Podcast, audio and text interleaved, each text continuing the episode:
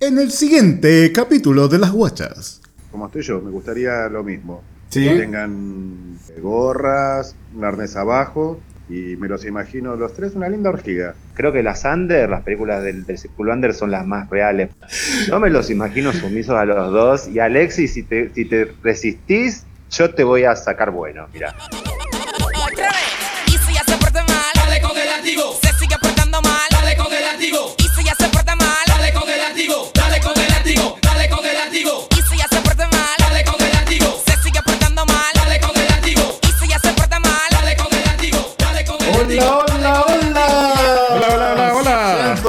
Bienvenidos a esta nueva entrega del podcast Las Guachas. Hoy día estamos, pero encuerados. Estamos, pero sí, Pero estamos armadísimos. Armadísimas, estamos listas para la batalla. sí. ¿Cómo estás, guacha? Hoy estoy, pero un poquito cansado Sí, después de la maratónica semana que hemos tenido, pero aquí al pie del cañón. Al pie del cañón, Al pie del pero- cañón porque hay que cumplir con la gente. Hemos prometido varios capítulos interesantes y el de hoy, Hoy día- no es la excepción. No es la excepción. Hoy día estamos con la comunidad Leder de Argentina. Eh, Espérate, pausa. dígame.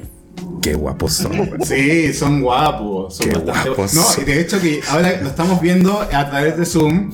Tú sabes que yo tengo una fijación con Argentina. Sí. eh, Argentina, bueno, sí. Argentina es uno de mis países favoritos. He ido como 50 veces. Pero lo que tengo acá enfrente en la cámara, amiga, hoy. No, de hecho, yo fui a buscar el arnés, estamos con, con a- Porque ellos están así, no, ellos uniformadísimos. O sea, eh, ellos están de, de traje, De están, traje. están de oficiales. Eh, les queremos eh, dar la- el saludo y la bienvenida a Max, Paul y Alejandro, la comunidad Leder de Argentina. Un abrazo, aplauso. ¿Cómo están, muchachos? ¿Cómo están? Hola, hola, hola. Buenas noches. Buenas noches aquí. Allá también buenas noches, supongo. Pues tengo una hora más. Sí, aquí está Sí. puedo decir buenas noches. Está sacando el sol.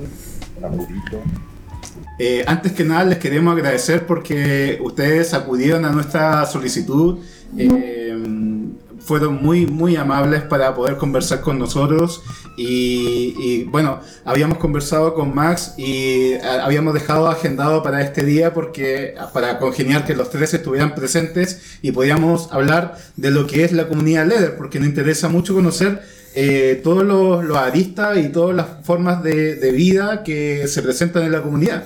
Y claro, y además que también aquí en Chile se está ya masificando un poquito más el movimiento Leder, que antes era tan medio tabú. No sé cómo será en Argentina, pero acá era medio tabú el tema Leder. Ahora se está soltando un poquito más. De hecho, ya hay un bar fetiche que más tarde vamos a hablar de eso. Pero, ¿cómo, cómo inició? ¿Cómo fue el arranque del movimiento Leder en Argentina? En Buenos Aires específicamente, supongo. Eh, bueno, mira, eh, bueno, primero buenas noches a todos ustedes y gracias también por este espacio. El movimiento Leder, lo que hay actualmente, tenemos unos tres años que está funcionando, pero ya lleva como 30 años que hay una escena Leder en Argentina que ha comenzado muy, muy under. Eh, pero bueno, siempre ha habido. Eh, el tema tiene que ver también con bueno, los, los momentos políticos o los momentos que los países han ido viviendo, ¿no? Eh, Claro. Más democracia hay, más salida hay, menos democracia hubo, peor se ha mantenido todo. Pero bueno, sí, también es como una especie de, de tema tabú, del cual estamos saliendo bastante. Supongo que somos muchos más de los que solemos mostrarnos, porque también creo que hay muchas, mu- muchos hombres, muchos este, líder que, que sí, que quieren eh, participar, hacer, salir y no, ahí no se animan, no tienen las herramientas, pero bueno, justamente nos estamos moviendo de esta manera como para poder este, salir, ¿no? Salir. Y darles espacio también, ¿no? Un poquito de espacio a esta gente que de repente está un poquito como escondida y que ustedes les pueden dar un poquito más de visibilidad, encorajearlos, como se dice, darles más coraje para que se atrevan. Ah, también eh, se, es, es muy sabido popularmente que cuando las personas les gusta el, leather, tiende a ser como un fetiche que lo esconden más en la intimidad. Mucho se ha puesto en algunas películas que, por ejemplo, una persona, un personaje es como muy sumiso, pero en la interna, en la casa, cuando está en la intimidad, toma una actitud empoderada y toma una, una posición líder de dominancia. Entonces está esa como eh, digamos, mito que puede haber como ese gusto escondido en las personas que son muy pasivas o bien al revés, personas muy autoritarias en el, en el campo laboral, pero en la intimidad quieren ser sometidos. Sí, eso. Hola. Hola, hola. Eh, Saludos a Max, que estamos. la entrevista, chicos. Ujú. Un delay acá. Sí, es tal cual como ustedes dicen, chicos. Eh, también, eh, respecto de lo primero, creo que era. Para nosotros, por lo menos, eh, al menos estamos de acuerdo en que el fetichismo o las prácticas no tradicionales, vamos a decir, eh, más allá de la penetración, sea eh, heterosexual o homosexual, eh, implica, digamos, para, para los varones una segunda salida del placar. Sí. Claro. Primero nos tenemos que asumir como gays, lo cual ya es un paso difícil, y en el caso nuestro también es asumir y digamos que nos gusta otra cosa, que nos gusta otra, otra sexualidad, quizás vinculada al cuero, quizás vinculada al fisting, como en el caso de Matt, eh, quizás vinculada al rubber, y eso digamos también implica, como decía, una segunda salida del placar. Sí. Es una. bueno, también tiene que ver con eso, el, el fetichismo y demás. Ah, aprovechando que se mencionó a Matt, queremos nuevamente mandarle un gran saludo Sí, porque un gran abrazo. fue un capítulo espectacular. Yo creo que uno de los más favoritos que tengo yo del, sí, del- del y muy didacta además. Y es, no, la, la predisposición y, y la paciencia para soportar a nosotros, porque también nosotros como que un poco hacíamos humor del Humor tema. dentro del dentro del Pero que él se mantuvo y, y- y- y fue lo más didáctico, eh, didáctico posible. Le mandamos un gran cariño a Matt. Eh, una, de- Yo, yo quería preguntar una cosa, porque tú acabas de mencionar que, claro, eh, es como salir del closet dos veces, ¿cierto? Placar, closet, para los que no saben, argentino. el placar es el closet. Entonces, eh, no, aquí nosotros decimos salir del closet, ¿no? Salir dos veces del closet implica para una persona eh, tener mucho coraje, tener, luchar contra una adversidad social, luchar contra una adversidad que uno a lo mejor no está eh, preparado para. Pero qué tan difícil es salir del closet después de que tú ya saliste del closet como gay, salir del closet como leather. o ¿cómo, cómo fue su experiencia? Además, ¿cómo fue la experiencia de ustedes? Eh, bueno, a ver, en mi caso, que salí del closet eh, tarde, eh, de las dos, tanto como gay como, como leather. ¿Qué es tarde? Hubo Un año de diferencia. Eh, no fue tan traumático como yo me imaginaba. Puede ser que ya tenía más de, de 40 años, ¿no? Cuando- Ah, Ah, ok. entonces por ahí uno ya está armado de otra manera psicológicamente, cuando son más grandes por ahí. Eh, y la segunda salida en realidad está como un poco más curtido, como decimos nosotros, porque ya saliste una vez, ya lo hablaste y te encontrás con una sociedad que dentro de todo más o menos acepta bien. También tiene que ver en el lugar donde vivís. Claro, acá, sí. Buenos Aires capital es, un- es una ciudad muy grande, muy cosmopolita, donde todo está muy, eh, muy al alcance de la mano, donde todo está mucho más aceptado. No sé si es lo mismo en, en provincias, ¿no? Este, ya no, no, es, no es tanto por ahí. Pero bueno, eh, lo hemos notado, por ejemplo, desde que hemos salido a la calle vestidos así de leather, haciendo lo que le llamamos los shooting fotográficos, eso ha servido para que nos vean. Igual es, a ver, es poco, es una ciudad de 12 millones de habitantes y salimos cada dos meses por ahí vestidos así, de 10, 12, 14, 15 como mucho. Y la gente reacciona muy bien cuando nos ve. Eso, ¿qué pasa con el entorno? Que la, gen- porque aquí, por ejemplo, la gente podría mirar al, al resto como bicho raro. Entonces, esto. eh, y no solamente si estás vestido de leather, si estás vestido de una forma particular, no tradicional, la gente te mira. Pero consulta, ¿a ustedes lo han confundido cuando salen eh, en forma leather, como por ejemplo eh, con nazis, por ejemplo, algo nada que ver? Como... No, ¿No? Una, sola, una sola vez. ¿Sí? En realidad el tema, por lo general, siempre fue, las mujeres aceptan mejor que los varones, los varones Sí, miran. claro. Miran Sí. como con respeto a alguno y otros miran así, viste, entre curiosidad, alguna que otra sonrisa. Las mujeres suelen eh, acercarse más y estar más interesadas. Y Ah, generalmente mira. lo primero que preguntan es, ah, son una banda de rock. Es Ah. Claro, entiendo. No, ¿Andan en moto? andan en moteros. Eso, motoqueros, motoqueros. motoquero, exacto. Motoqueros, de hecho, claro. lo primero que puede pasar es motoquero, banda de rock y ahí no me... actúan. ¿Qué están haciendo? No, Entonces uno les explica, no, es una filosofía de vida, nos gusta vestirnos de esta manera, tenemos unas juntadas, en fin, eh, uno va... Pero la última vez que estuvimos en el centro haciendo fotos, sí, pasó una señora y medio en chiste nos hizo un saludo nazi Claro. Mm. y siguió caminando. Cosas que pueden pasar. Así como, bueno, pase, siga.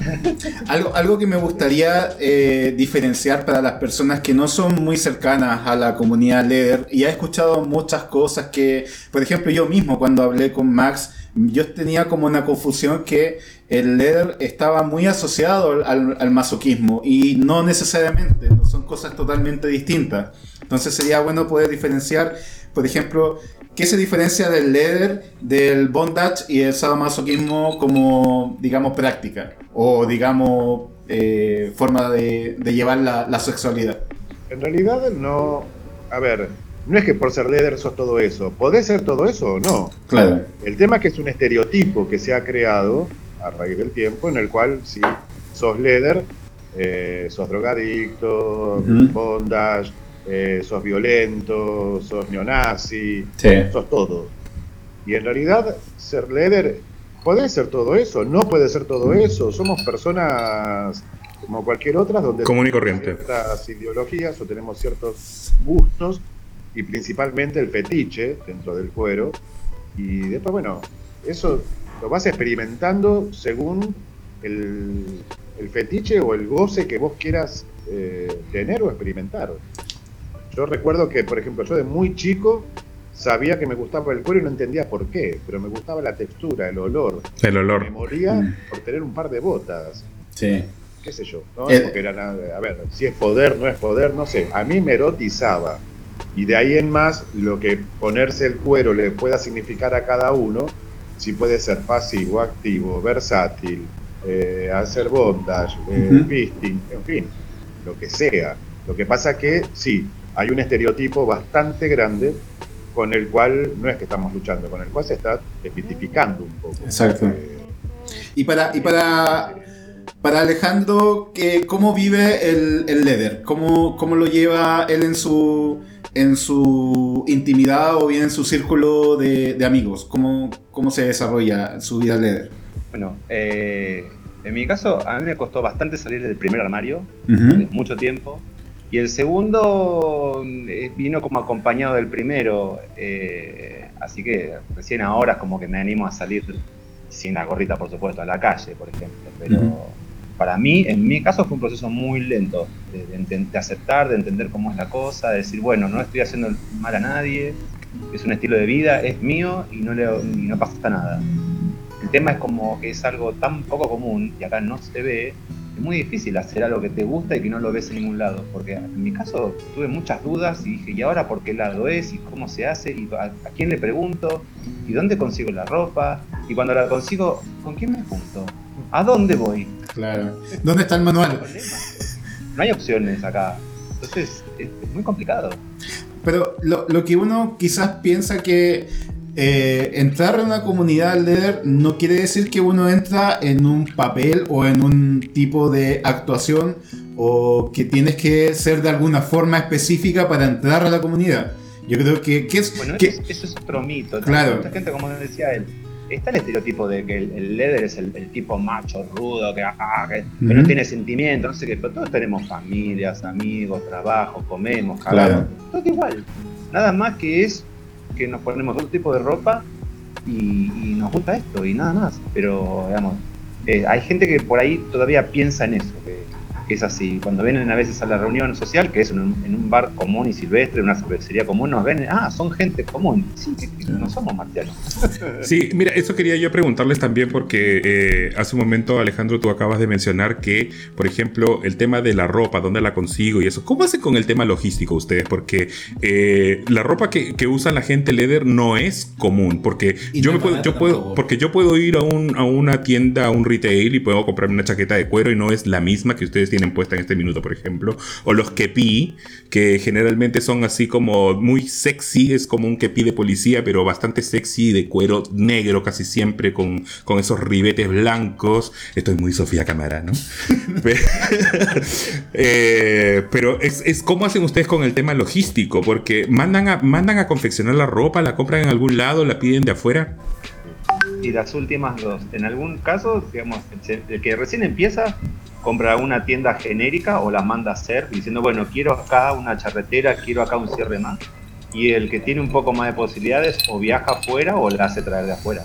Claro. Porque, digamos, lo que nosotros vemos de acá, estamos siempre con los ojos en Europa. Porque, digamos, ellos tienen escuela y ellos lo, lo vienen haciendo hace mucho tiempo y lo vienen haciendo más visible y la gente allá lo tiene mucho más aceptada. Entonces, todos los que estamos en eso estamos como mirando siempre afuera y para conseguirlo de afuera hay que ir afuera.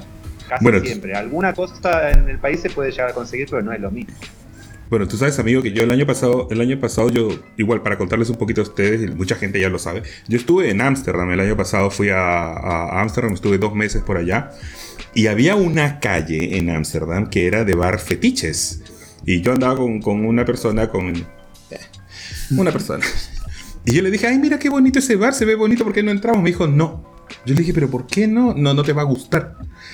Y Ya. afuera habían unos tipos así como ustedes todos. La calle estaba llena de estos tipos y sabes que yo no sé por qué no grabé, debí grabar el video, no sé, una cosa así. Pero era impresionante ver toda esa cultura, como tú bien mencionas, no sé si en Ámsterdam solamente, porque yo solamente lo vi en Ámsterdam, pero en distintas partes de Europa parece que este movimiento tiene una fuerza, pero así increíble. ¿Qué nos falta en Argentina, en Chile, en México, en Brasil, para llegar a ser como ellos? Y es una buena pregunta y si, la, si supiéramos la respuesta, ya, la, ya- ya la estaríamos poniendo en práctica para sumar gente. La verdad ¿Es no simplemente sé, ánimo de la Es gente? un tema cultural, eh, es un tema también de, de- de que no se han sabido quizás construir los espacios adecuados, porque si bien creo que Paul hacía referencia al principio de la entrevista acerca de la historia del movimiento leather argentino, sea, de rubber, fetish y demás, tomemos la leather y tiene muchos años, muchísimos años. Entonces, eh, claro, pensemos qué pasó, que desde tantos años que venimos trabajando, que viene trabajando gente de la comunidad y estamos como estamos, bueno, nada, quizás ahí hay una respuesta. Eh, Eh, es difícil también, no es un tema propio del país, esto lo quiero aclarar, eh, es difícil, digamos, generar o construir o llevar adelante una comunidad aquí en Argentina y en cualquier parte del mundo, ¿no? Cuando viaja y habla con, con- con gente de otros países, eh, digamos, eh, enfrentan el mismo tipo de situación. sí. ¿sí? Eh, las comunidades están construidas de gente, así que, bueno, es, es un grupo humano y hay que llevarlo adelante. Creo que eso en parte tiene que ver, digamos, con lo que nos está faltando, en parte. Sí, igual creo, para mí principalmente el, problema de poder adquirir o tener la ropa que queremos tiene que ver también, a ver, Latinoamérica adolece desde hace muchos años de problemas económicos serios. Y nuestra cultura es, eh, siempre estamos mirando a Europa, pero hay años luz de diferencia. Por ende, el poder adquisitivo, el poder de, de avanzada social y mental, porque obviamente Alemania, eh, Bélgica, Holanda, como hemos hablado, Londres, acá por ejemplo con Alejandro fui- hace cuatro años fuimos de, de viaje en esas ciudades y, y sí, yo me sentía que estaba en Disneylandia, ¿no? Porque Sí, claro. todo al alcance de la mano, pude estar vestido como estoy ahora todo el día, salí así. Y por otro lado también, qué sé yo, te dicen, bueno, Argentina o América del Sur, con todo el cuero que tienen ustedes, las vacas, y claro, acá el material existe, pero no se lo trabaja de esta manera y el público que lo quiera llegar a tener, tal vez no tiene el poder adquisitivo para poder tenerlo, porque ser leather es caro, ¿eh? Sí, ¿no? Sí, caro. Quiero agregar una cosa, chicos, respecto de la, de la ropa leather. Eh, es cierto, digamos, hoy, hoy hablaba con un, con un fetish eh, italiano que vive en, en Francia y decía, bueno, ustedes tienen un montón de vacas y seguramente el cuero es muy bueno. Hay un tema, si bien es, esto es cierto, digamos que no, tienen muchas vacas y que hay mucho cuero, en realidad el tratamiento del cuero no, no es el mismo aquí y en Europa y las personas que fabrican, la- y esto creo que estamos de acuerdo, las personas que fabrican la ropa fetish, eh, en Europa son fetish. Ah, Ah, Entonces, ok. Es ropa hecha por y para para fetish. hombres fetish. Aquí en. Argentina, bueno, las personas que confeccionan ropa no son necesariamente fetish, con lo cual las hacen desde otro punto de vista, no sé si me explico. Sí, claro, sí. O sea, yo creo que eh, la, la confección en Europa debe ser más funcional, más adaptada a la necesidad de la comunidad, más que una estética de la que puedan hacer en otros lugares que no son de la comunidad eh, leather, ¿no? Claro. Sí, sí, sí, sí. Me, me gustaría ahondar ahora eh, en, la, en la filosofía o bien en la mentalidad de una persona leather. Porque mi amigo estudió.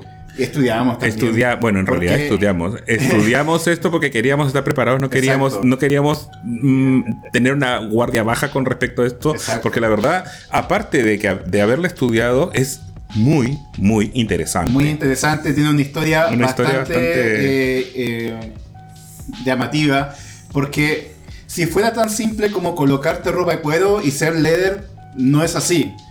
Claramente tiene un, como ustedes bien dicen, tienen unos valores, tienen una filosofía que eso responde a los inicios de la, del- de la comunidad leather. Y me gustaría un poco tocar ese tema porque por lo que estuve investigando, esto nace de la Segunda Guerra Mundial, en la cual eh, los soldados eh, empiezan a tener relaciones homoeróticas durante la guerra y cuando esta termina llegan a, Estados Unidos y em, querían eh, o sea, ellos tenían una formación militar. Ellos les gustaba mucho la jerarquía, los valores de compañerismo, la lealtad. Entonces, eso lo querían replicar en sus propias relaciones humanas. Entonces, ¿qué pasó? De que eh, en esos tiempos había bastante homofobia con todo este movimiento de eh, ir contra la pluma, ir contra el maricón fuerte, la, la cola muy, muy Obvia. femenina, muy obvia. Entonces ellos eran como una respuesta a ello, como una alternativa de, de la otra forma de ser gay. Entonces ellos como que buscaban esta hipermasculinidad. y Exponenciar la masculinidad. Exponenciarla no solamente en lo interno, sino que en lo externo. Y ahí claramente se ve, por ejemplo, con los bigotes, las barbas, el cuero, eh, las motos. Entonces, em, yo quiero saber, ¿ustedes creen que el movimiento Leather responde como una búsqueda de la, de la masculinidad, de, de, de defenderla de alguna forma? Porque hoy por hoy la masculinidad cada vez está más cuestionada. Se dice, se asocia mucho malmente al machismo y creo que a veces la- las tienden a, a entrecruzar, las tienden a confundir que una persona si se muestra masculina es una persona eh, machista y no tiene nada que ver. Entonces en esta comunidad que se potencia mucho lo que es la, la masculinidad, eh, me gustaría saber cómo es su relación, por ejemplo, con los activistas feministas de hoy en día o con aquellas personas que cuest- cuestionan tanto la masculinidad. Dios, Dios me asista con lo, porque es tremendo lo que acaba de decir. A ver, Sí. a mí me parece que justamente el inicio de todo esto es como un péndulo, ¿no? El péndulo se fue en ese momento para ese lado. Ahora estamos en el lugar opuesto, donde se está librando todo tipo de sexualidades. Están Exacto. los chicos que no sienten sexo, y las chicas, ¿no? por supuesto que son los no binarios, y estamos yendo como al otro extremo donde se está explorando justamente otro tipo de sexualidades, con lo cual es fantástico, Sí. porque está buenísimo que haya otras opciones. Entonces, hoy día nosotros que estamos exacerbando la hipermasculinidad, que se hace 70 años se estaba explorando, estamos como un poco fuera de moda, entre comillas, pero yo creo que, que va a haber lugar para todos, va a haber lugar para nosotros, para el que se siente no binario, el que se siente bisexual, queer, el que se siente lesbiana, gay, hetero, para todos hay lugar. Yo creo que con el tiempo eh, se va a acomodar la cosa y todo va a encajar en su lugar. Obviamente nuestro movimiento está como visto, ay, sí, ustedes son estos machotes, no sé qué. Habrá que superar los escolios del momento y esperar. Pero sí, es un poco raro. Hasta ahora no tuvimos problemas que nadie nos diga nada, por suerte. Pero es posible que sí, que quizás alguna chica feminista se sienta ofendida o le parezca que nuestro look es demasiado para ella y este, se verá que, a qué se llega. Creo que hay que tratar de consensuar y mostrarle, mostrarle siempre al otro, mira, yo lo vivo de esta manera, no ofendo ni nada, mi postura es esta. Tratar de, entre todos mostrarnos y charlar y, no, es convencer, pero es eh, mostrar que hay otro, hay otra cosa, que no somos un esto y somos malos y no sé qué, no tiene nada que ver. Así que para mí, en mi caso, creo que habrá que esperar a que te acomode todo. Igual yo quería preguntar algo con, que, puede sonar bastante, un poquito tirado de las mechas, como decimos acá, bastante raro, porque, claro, la masculinidad mucha gente la asocia con el machismo, como dijo bien Eduardo, que no tiene nada que ver una cosa con la otra, ¿cierto? Pero a veces, a veces, a- simplemente por el hecho de estar de como uno vista, así como ustedes están vestidos, se puede asociar a que ustedes tienen una cierta dominancia con respecto de otro tipo de comunidades, ¿cierto? Y que por lo mismo se podría pensar de que ustedes son discriminadores. ¿Ustedes han sentido también discriminación de parte de la misma comunidad gay, en el entorno gay? No, no, no, no, no, no, la verdad que no. Eh, yo creo, como decía recién Alejandro, de consensuar, pero principalmente con el resto es, eh, principalmente respetar los espacios. Yo creo que está, se está vinculando un poco por ese lado, nos estamos respetando. Entonces, respetando espacios que a su vez no solamente se respetan, sino que se comparten. Compartir espacios. Y yo creo que esa es la eh, esa es ahora lo que nos va a ir modernizando un poco, estando, porque bueno, bien como dicen ustedes, somos Leather, un grupo, todos vestidos de cuero, de negro, eh, una presencia como importante, pero cada vez estamos más eh, abiertos y nos estamos cada vez más juntando con eh, los movimientos Raver, eh, Papis, eh, los osos también. Y los chicos jóvenes que por ahí, hay chicos jóvenes que quieren incursionar en el, te dicen en el, en el leather, pero están como vos, Eduardo. Se pusieron una remera y un arnés arriba y una muñequera y creen que ya está. Bueno, es un camino, por Sí. ahí se empieza. Tal vez los que estamos vestidos como yo ahora en este momento, que somos un poco más la vieja guardia, estamos conviviendo con lo nuevo.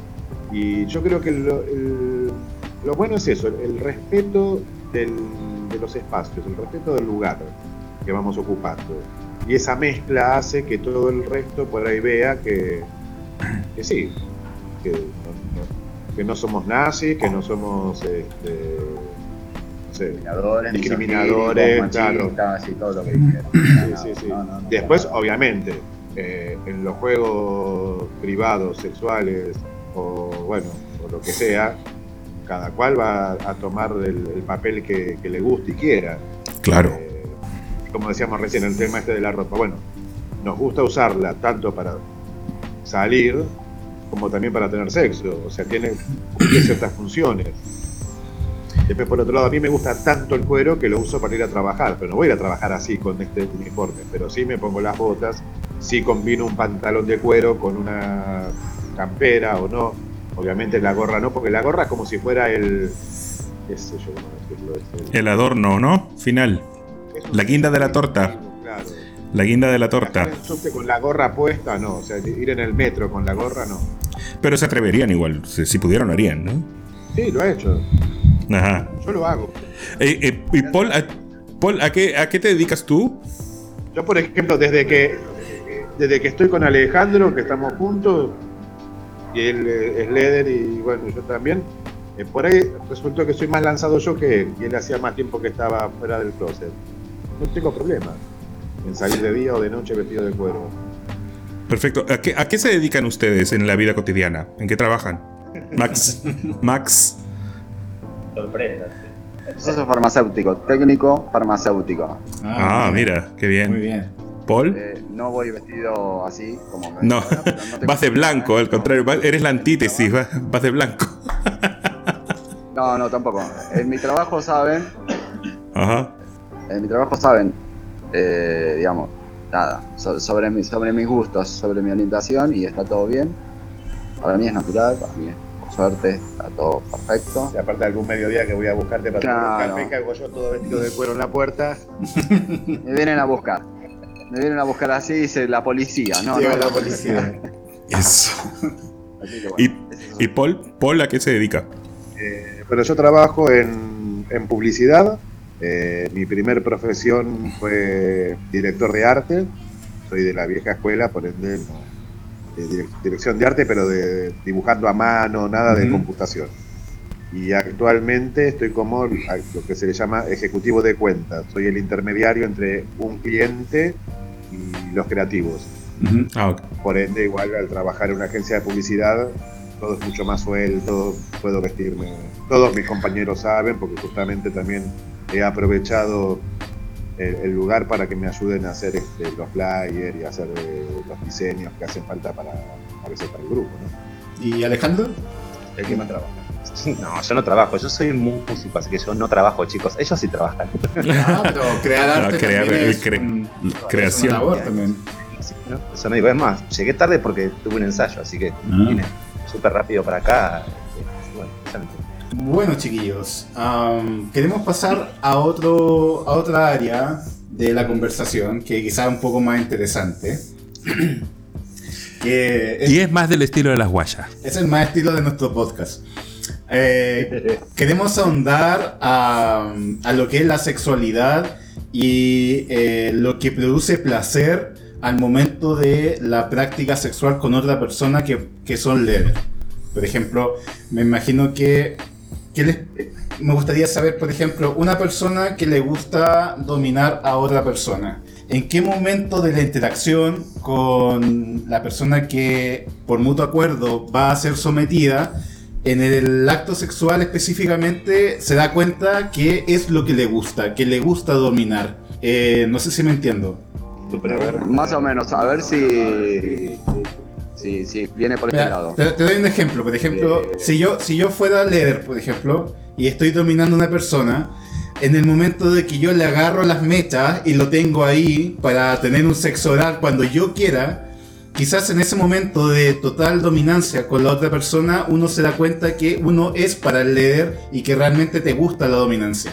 Eh, Es, es tan así, es tan así, es que... no, no están así. Lo que pasa es que, a ver, eh, previamente, digamos, si, si vos ya estás en esa situación de que agarrás a alguien de las mechas y lo estás dominando es porque previamente pasaste por otra situación.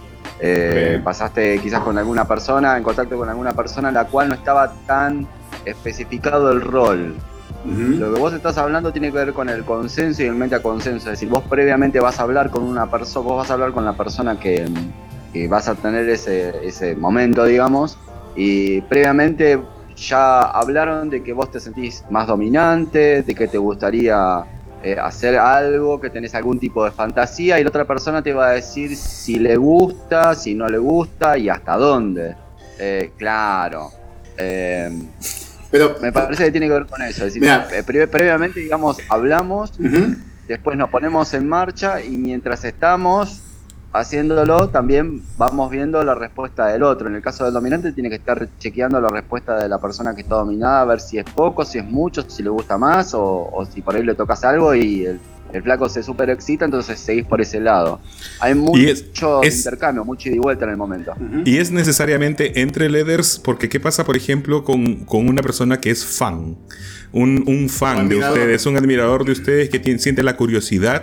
Y ustedes ya están un paso más adelante en el tema de la sexualidad, porque el tema de la sexualidad leader es un poquito más, eh, no voy a decir brusca, pero quizá un poco más dentro del, del- del- del exceso de la masculinidad. O si existe algún tipo de iniciación o eh, asistencia para tener la primera experiencia líder como debería ser. Como habíamos hablado con Matt, que no llegáis a hacer el fisting, tú te necesitas como alguien experimentado para tener la primera experiencia. En realidad, a ver, puede pasar, eh, se te puede acercar a alguien, un fans, alguien que lo excita ver a alguien cuero, alguien leather, que, que es lo que últimamente está sucediendo un poco. Esa persona ya está entre excitada y entregada. Claro. Eh, entonces es como un poco más fácil, porque esa persona no es que fui y uno fue y la abordó. Eh, esa persona es como que generalmente te ronda, te busca, ya está, y ya está excitada, quiere. Claro. Entonces todo fluye de una manera mejor. O te dicen, quiero que me inicies. Bueno, de ahí en más se habla, se dice alguna, se pone alguna pauta y después es lo que va, o sea, lo que fluye. Un látigo, eh, no tiene por qué haber siempre fisting. eh, hay diferentes prácticas también. Eh, hay un ida y vuelta entre el activo y el, y el sumiso, o el que quiere simplemente complacer, que quieren complacer. Y bueno, y ahí viene el juego de la dominación, Ajá. Lo que comúnmente llaman amo-esclavo, bueno, Exacto. Claro. esa clase de juego. Eh, pero generalmente se van dando. Cada cual tiene un poco también en sí eh, su punto fuerte.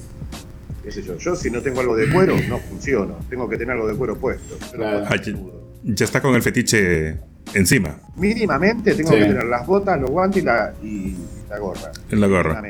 Una consulta, eh, como se hablaba con el fisting, que Matt decía que para ser un buen fister era necesario saber ser fisty también. Es decir, de, para ser, por ejemplo, un buen dominante como Leer, ¿es mejor aquellos que han sido dominados alguna vez? ¿O no? No. ¿No? A ver, eh, vayamos por parte, como digo Jack el Destripador. El tema es así: el leather es un fetiche. El Ujú. fetiche leather es vestir de ropa de cuero. Él tiene el fetiche rubber, que le gusta la ropa de goma. Ahora, después está el fetiche de la sumisión y el, el poder, está el fetiche de eh, las ataduras, que es parte del bondage, está el fetiche o, o el- la gente que le gusta más las prácticas sexuales, que una es el fisting, la penetración común y silvestre, la que le gusta eh, tener sexo con 5, 10, 20 personas, sexo en público, sexo en privado. Entonces, esto es como un Lego, son todas piezas que cada uno va armando. Claro. En mi caso, a mí me gusta la, la sumisión, o sea, ser dominante, y me gusta el leather. Entonces, son dos piezas que en mi caso conjugan, pero no sé si me gusta. A mí el fisting he probado, pero no, no me interesa. Entonces, no quiere decir que una anule a la otra. Eh, entonces, pasa por ahí. Lo, lo interesante de esto es que cada uno tiene que ir armándose su Lego, su muñequito de Lego con las piezas que más le va.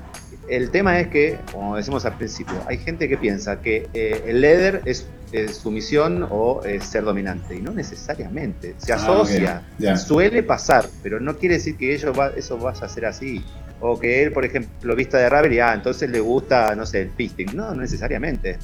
Ese es, ese es el tema. Hay como, eh, como estándares ya prearmados. Eh, Como por ejemplo, ustedes. Ustedes son chicos morrudos. Ah, ustedes son osos.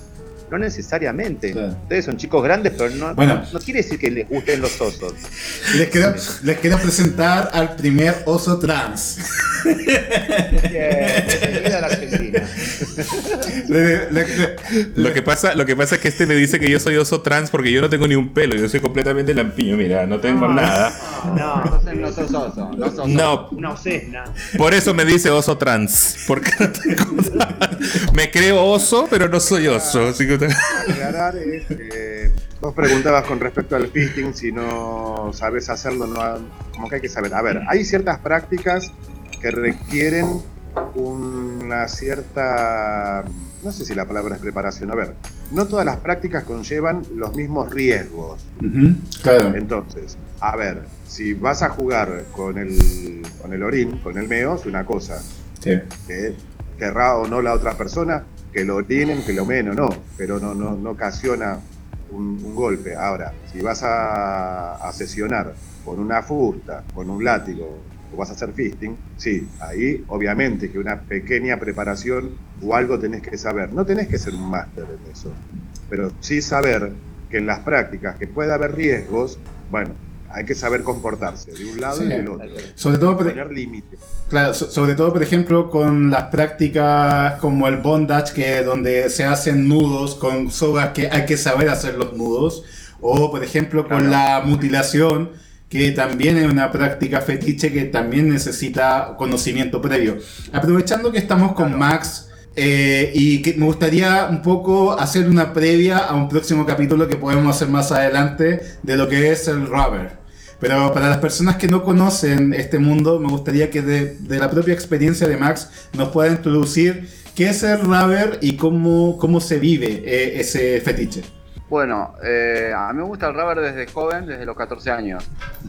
Eh, y rubber es muy parecido al, al fetiche leather en tanto y en cuanto es un fetiche, es decir, a ellos les gusta usar ropa de cuero y a mí me gusta usar ropa de látex. Después, eh, como dijo Ale, es eh, una especie de Lego en el cual uno va, digamos, eh, metiendo otras prácticas algunas quizás más vinculadas al rubber que al leather, para mi punto de vista, por lo, por lo menos lo que es el breastplate, que es control de respiración, o incluso meo, o el fisting que está un poco más asociado al rubber que al, que al leather. Y las máscaras también. Claro, exactamente. Eh, uso de máscaras, El eh, ahorcamiento. uso de tubos, guantes de goma, asfixia. El leather para mí está un poco, y esto es una cuestión personal, es una mirada personal. eh, me parece que el leather está más asociada a las prácticas de impacto, a las prácticas, no sé, de, de, de, de- bondage quizás, Ujú. eh, de sumisión, hay mucha sumisión, este tema de lamer robotas y demás, me parece que es más propio del leather, pero es una mirada totalmente personal. Y el rubber tiene, para mí tiene mucho de sensorial, porque es un material que te aísla, es un material Sí. que tiene mucho olor, es un material que te aísla, pero a su vez te genera un montón de sensaciones, porque el, el látex te aprieta y lo sentís todo el tiempo. te Y es muy erótico, ¿no? tiempo. Sí, independiente, o sea, no es independiente, es distinto Ujú. eh, al leather. Yo, yo nunca lo, lo he presenciado en vivo, pero en mi imaginación creo que quizás el rubber también hay algo, un plus que tiene que ver con... ¿Ustedes se, se lubrican corporalmente co- para interactuar? ¿Hay como... se pierde la fricción? ¿Hay una dinámica distinta de interacción con la, con la otra persona al estar completamente de, de- de- de goma? Tenés que lubricarte para ponerte algunos trajes Ajá. y está bueno que te lubriques para tener contacto con, con alguien que está engomado. Eso se llama frotting. Eso se llama frotting. Si no, frotting es, es como frotarse. Ajá. Claro. Eh, tenés que lubricarte porque si no es como que te trabas. Ah, ok. Que la Claro. Oye, Max, Puede y ser el. que, en mi caso, por ejemplo, puede ser que no esté lubricado, sino que haya otro otro tipo de sustancia. Por ejemplo, el Messi, no sé si. No, no el jugador de, de fútbol, sino estas sustancias pegajosas, gelatinosas, resbaladizas, a mí me, me excitan muchísimo y está bueno porque uno se puede frotar y ensuciarse. Es muy cerdo. Uno llega Pero- a ser bastante cerdo. ¿eh? Pero puede ser eh, el gusto de querer sentir que uno está completamente rodeado, envuelto en algo viscoso, algo jabonoso, resbaladizo, como quizá una fantasía de un líquido preseminal completo en todo el cuerpo, Sí, algo así. Sí. Sí. ¿Sí? Está ahí va la Yo cosa. creo que por ahí puede ser, ¿no? Sí. Sí, sí. la- el- el- en mi caso, por lo menos, eh, a mí me gusta, hoy, hoy, me, hoy me ven mucho, pero eh, me gusta que no me vean. Prefiero y prefiero en el otro, está, to- está to- eh, totalmente encapsulado en goma, es decir, usar máscaras, que no me vean los ojos, que no me vean nada de piel, que no se vea nada. ¿Y cómo respiras? Las máscaras tienen salidas de aire, podés respirar. Desarrollo branquia ahí abajo. Está bueno. Sí, Como dice, des- desarrollaste branquias por ahí. Evolucionaste. Oye, Max, quería hacerte una pregunta. Eh, ¿El traje siempre negro o puede.? Porque el látex hay de muchos colores. La, la Britney pues, usó Como Britney, rojo. como Britney en Oops, I Did It Again. No, trajes hay muchos. El- la goma tradicional es eh, negra y a la mayoría de los ruberistas que conozco les gusta el negro. A mí en particular, como me gusta el material en sí, sí puede ser hasta rosa, te diría. Rosa, Ajá. blanco, amarillo, rojo. No tengo Pero- ningún problema porque a mí lo que me gusta es el material en sí. El material. No tanto el color. Pero me imagino que en tu caso, con la práctica de rubber, debe ser mucho más difícil conseguir ese traje que el traje leather. Porque es algo muy Es más específico. difícil conseguir rubber que cuero, decís vos. Ajá. Sí, totalmente, totalmente. Es más difícil. En Argentina es muy complicado por lo que decían los chicos al principio. Ropa de cuero uno puede comprar en cualquier lu- lugar de, de ropa. Puedes ir a, vamos a usar marcas, perdonen, pero puedes ir a un Zara o puedes ir a lugares no tan comerciales en la que vas a encontrar ropa de cuero. No necesariamente fetichista, pero ropa de cuero hay. Tú la adaptas. Comprarte botas eh, en, en zapaterías, digamos. Ropa de látex no vas a encontrar en Zara, no vas a encontrar en, en ningún eh, centro comercial. Ya es una ropa más, más fe- fetichista específica. Exacto. Esto es más difícil. ¿Y, y te pasa, por ejemplo, en la práctica de rubber que al estar cubierto completamente de un traje, se vive esto de interactuar con otra forma en forma anónima porque como que anulas a la otra persona a través del traje. Entonces, esa cosa de interactuar sexualmente con otro que puede ser cualquiera, porque en el traje se bloquea la fisonomía o la cara de la persona, como que uno establece un contacto con otro ente que tú en tu imaginación podría ser cualquier otra persona. Sí, puede ser. Sí, sí, sí, sí. Bueno, entonces... Bueno, eh, esto es parte de- de- del fetiche rubber. ajá, Eh, perfecto. uno puede jugar con máscaras, con lentes, con máscaras de látex. Y otras cosas. Uno, como ves, vas tapando, vas tapando cosas. Si te pones una máscara, tapas la boca y así siguiente. ¿Cuál es, cuál es Eh, es lo el- que decíamos antes, un poco es la, es, eh, la encapsulación, aislarte de- del, del exterior. ¿Cuál es, cuál es la, la, mm, el, la- el goce de la máscara? ¿Qué se hace con la máscara? ¿Se aspiran gases especiales o, o tiene que ver con, con olores específicos? ¿Se crean olores para la situación? ¿Cómo, ¿Cómo es el tema de la máscara? El tema de la máscara tiene, en principio, verte la máscara. Eh, ¿Ya? Ponerte una máscara y verte la máscara puesta te genera una excitación. Después, eh, ver, digamos, en el otro también, es- esta cosa de, de- de- de verlo al otro enmascarado y en mi caso, quizás no verle los ojos como ahora, está bueno. Eh, después, la mar- con las máscaras es mucho más fácil hacer eh, breath play porque no, no, hay, no hay asfixia mecánica. Esto tiene que ver, digamos, con, eh, con esa práctica puntualmente que es, eh, como decía Paul antes, en algunas prácticas hay que tener un poco de cuidado y conocimiento. Entonces, eh, las máscaras te permiten limitar o reducir la respiración del otro o de vos mismo sin hacer presión mecánica tipo. Una, una Yo pregunta. no soy médico ni nada, pero Ajá. digamos, asfixia de este tipo es eh, peligrosa en tanto y en cuanto vos estás haciendo una presión mecánica sobre la garganta. Claro, te puedes desmayar. Cuando vos usas una máscara eh, en- por la cual la entrada de aire está limitada por un agujero, lo único que tenés que hacer es simplemente tapar el agujero. Después respecto del otro, podés aspirar olores y aromas y todo lo que quieras. De hecho, por ejemplo, hay accesorios para las máscaras de gas que vienen con tubos y, eh, ¿cómo se llama? Frascos en los cuales uno puede poner, no sé, orín o Claro, lo que a ustedes se les ocurra.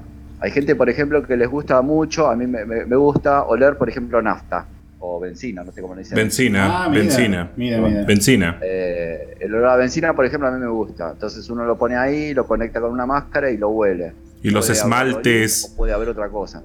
Los esmaltes, todo ese tipo de cosas, como el betún también.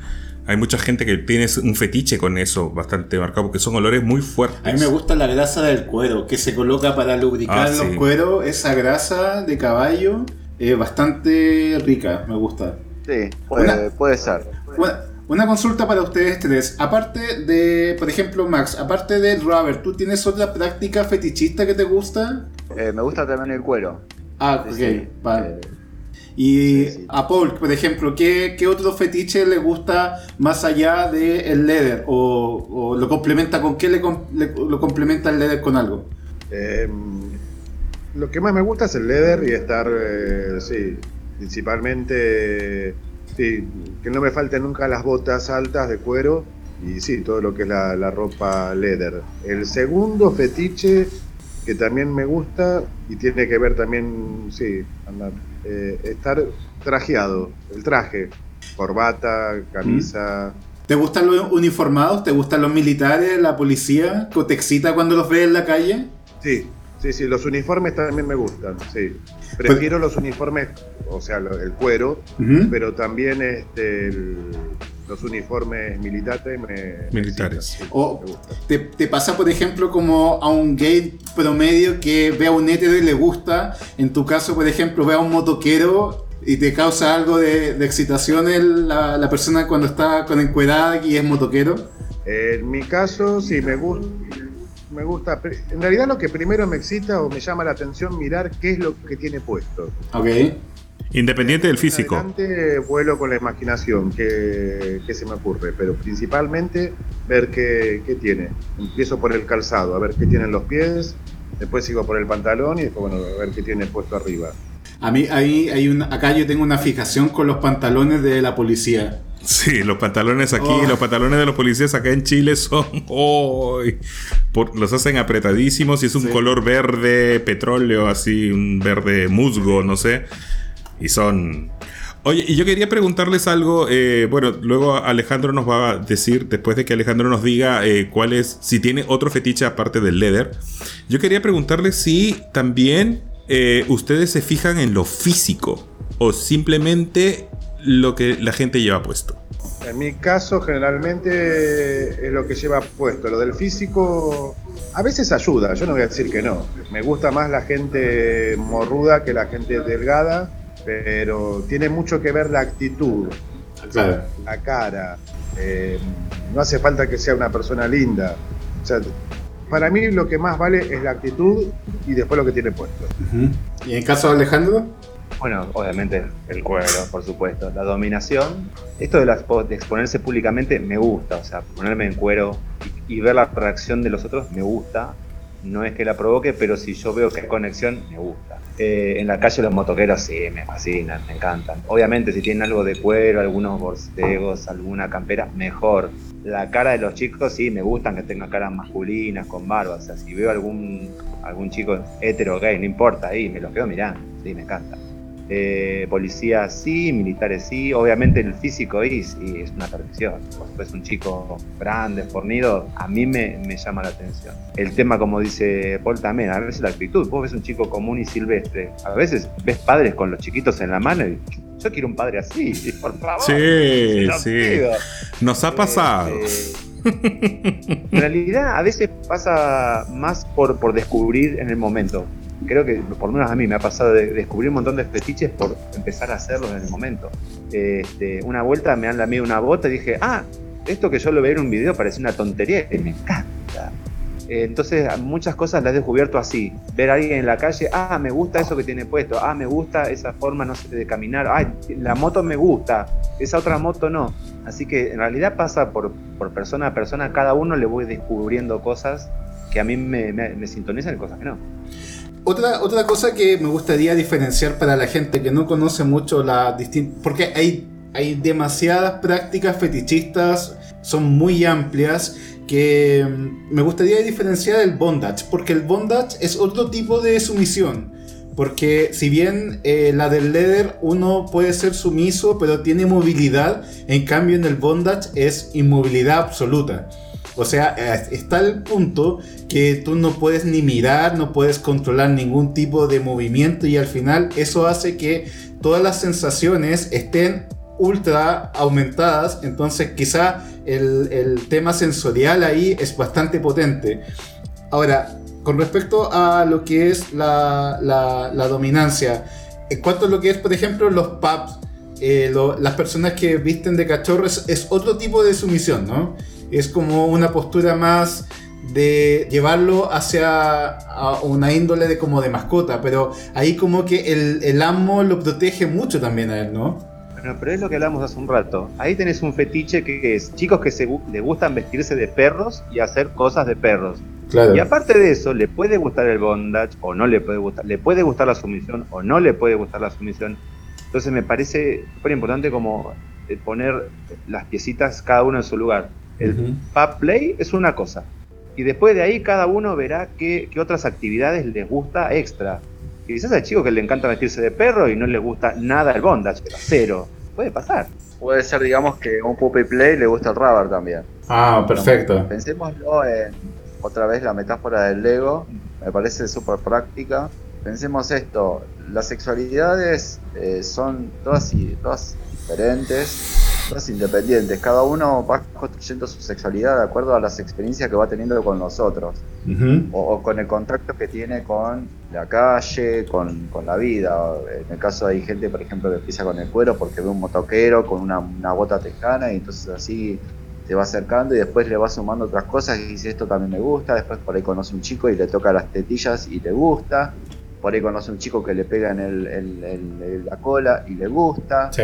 Digamos, uno eh, tiene que ver mucho de la experiencia. Venimos a la vida sin un manual, sin saber lo que nos gusta. Tenemos que ir probando todo eh, y también en, en- en intensidad, más, menos. Así que Digamos, me parece que la sexualidad se construye de esa forma.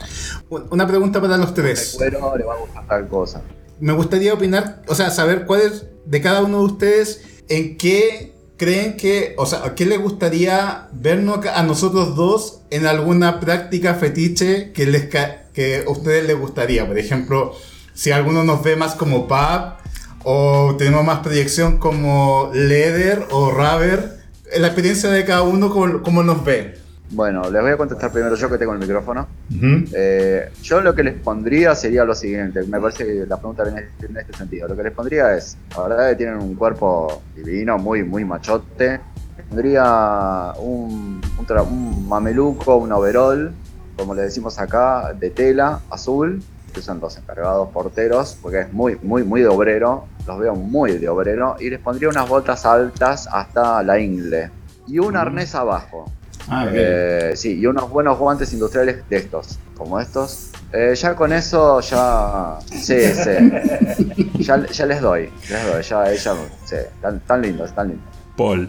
Tal cuero, me los imagino a los dos totalmente vestidos de, de cuero. Como estoy yo, me gustaría lo mismo.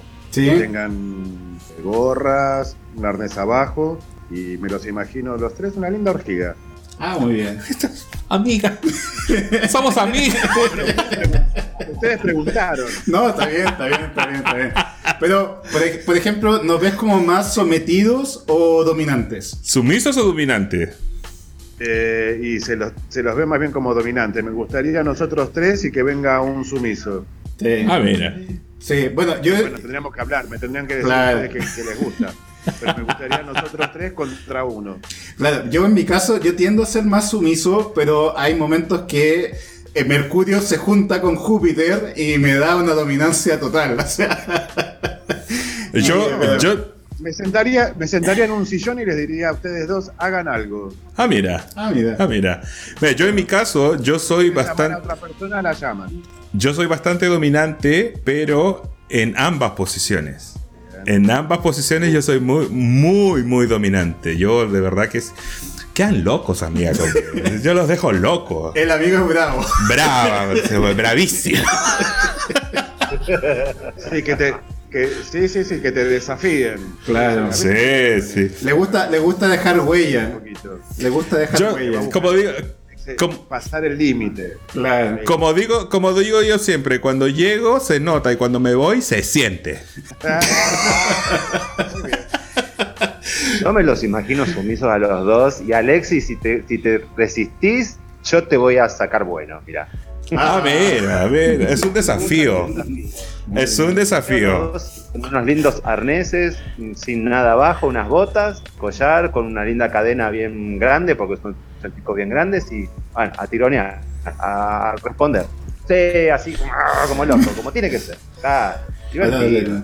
Pero obviamente siempre viendo hasta dónde, porque, a ver, una cosa es lo que preguntan ustedes, la imaginación. Esto, nosotros nos imaginamos esto, pero no sé a ustedes qué les gusta. Si de pronto alguien viene y los fuerza a hacer algo que no les gusta, Mm, ustedes no van a querer- van a perder la confianza y decir, no, no, con vos no juego más, porque haces con lo que vos querés. No, pero El que tema de la sumisión es un problema. ¿Cómo te gusta a ti, Ah, problema. ¿Cómo- hay, que, hay que charlarlo ¿Cómo te gusta a ti? a mí, a mí en lo personal me gusta, por ejemplo, con mi pareja tenemos un poco eso de sumisión y dominancia. Tenemos esa, ese juego. Y el, Pero- el marido de este es más grande. Es más grande. Entonces, eh, me, gusta, me gusta mucho el uniforme. Me, me gusta la gente con traje formal. Me gusta eh, mucho eso de, de esa masculinidad eh, más estructurada. En la cual uno tiene como. llega en un, en un perfil un poco más bajo y la otra persona tiene una autoridad, ya sea en poder, ya sea económica o ya sea en lo que sea en alguna situación, por ejemplo, cuando uno va a una entrevista de trabajo y la otra persona tiene el poder de darte el trabajo o no, eh, y ahí uno tiene que hacer algún tipo de favor para obtener el trabajo, cosas así, como esas relaciones de, de, de conveniencia, pero con un fin meramente de, de poder sobre el otro. ¿Tenés un buen trabajo? Eh, sí, Ah, pues usted, usted ni se imagina lo que hacemos nosotros. Ni se imagina. No, ¿qué hacen ustedes? Él es veterinario. Y yo soy gerente comercial de una consultora de ingeniería. bueno, yo, yo he hecho fisting en vacas, hasta acá. Que no debe ser lo mismo, No pero, debe ser lo mismo. pero hay sensacia- son sensaciones extrasensoriales que mi amigo ha tenido por ahí. Eh, bueno, eh, eso, queríamos saber eh, dónde se juntan ustedes o dónde se reúnen ustedes en Buenos Aires como comunidad. Como si hacen eventos o hay una fecha especial del Leder, que, que hay un- como el día del Leder o algo así en el, en el mundo y también en Argentina. Eh, bueno, como grupo nos reunimos eh, una vez por mes, generalmente puede ser el primer o segundo sábado de mes, como para que todos tengan dinero en la billetera. Claro. Eh, y nos juntamos, como decía Alejandro, en un, en un bar, en On Tap, donde ya somos amigos del, del lugar, donde podemos estar, porque también dentro de lo que es el fetiche nos gusta, están los que nos gusta fumar, pues ahí podemos fumar un habano, bueno, tabaco. Y son eh, reuniones para, son social, son para sociabilizar. Vamos ahí, vestidos, eh, con lo que nos gusta, charlamos, nos juntamos, tomamos una cerveza y bueno.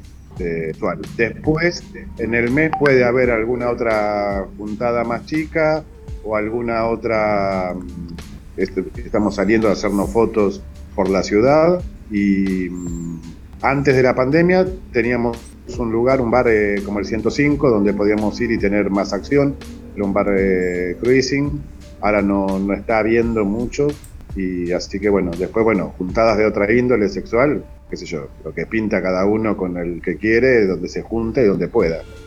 Y yo quería preguntarles, bueno, eh, después nos pueden decir si gustan el nombre del bar, porque yo voy mucho a Buenos Aires y me gustaría ir, ¿ya? ¿Dónde se, cuando, cuando hacen contacto para hacer contacto sexual, usan aplicaciones o se datean entre amigos o usan las aplicaciones típicas que usamos generalmente los gays? ¿O hay una aplicación Leder? A ver, ahora ya el grupo lleva, llevamos tres años. O sea, que al principio por ahí sí había un poco más de interacción entre nosotros. Ahora nos conocemos todos, ya como que- quien dice nos, nos- nos fuimos probando. Eh, o por ahí el conocido de un conocido o el amigo de otro a nivel grupo. Y si no, con aplicaciones y también mucho por Instagram.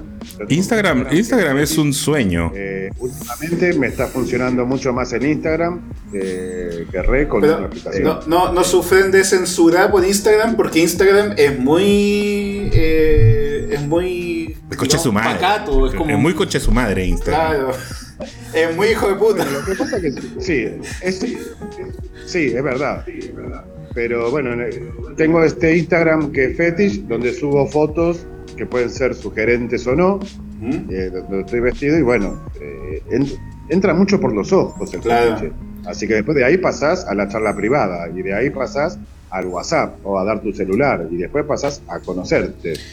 Bueno, y así. Eso podríamos aprovechar este momento que estamos hablando en las redes sociales para que puedan dar a conocer cuáles, cómo los pueden contactar a ustedes en el caso que quieran acercarse a la comunidad Leder o bien eh, poder interactuar con cada uno de ustedes en específico. Sí, la mía es Max, que es parte de mi nombre real. Max Ruber Wolfie. Ruber es el material con W larga. Wolfie es lobito, pues soy peludo. Así que bueno, nada. Y aparte porque me encantan los lobos. Así que bueno, soy el maxi lobo de goma, básicamente. Max Ruber Wolfie. Bueno, mi Instagram es pol.leder, pero pol así como suena, P-O-L, pol.leder. El mío es un poco complicado porque todo el mundo piensa otra cosa. El mío es alma.cero y lo último en vez de ser un cero es una es el número cero, no es una O. Pero mucha gente piensa que soy almacenero, pero es parte, es mi nombre comprimido, no, no es otra cosa, sí, sí, no vendo fiambre. Bueno, de todas formas, eh, en- en el- al subir los capítulos vamos a dejar sus arrobas para que la gente los pueda contactar. Y Ya- de lo que es la comunidad anotamos. también, de la comunidad Leder. Y después tenemos el Instagram del, del grupo, que es Lederme Argentina. Perfecto. Se contactaron. ¿Y tienen, Ustedes se contactaron por sí, eso. ¿Y ustedes tienen Twitter? No. ¿No? Porque sí, el mismo usuario, Max Ruber Wolfie. perfecto. Lo tengo, sí.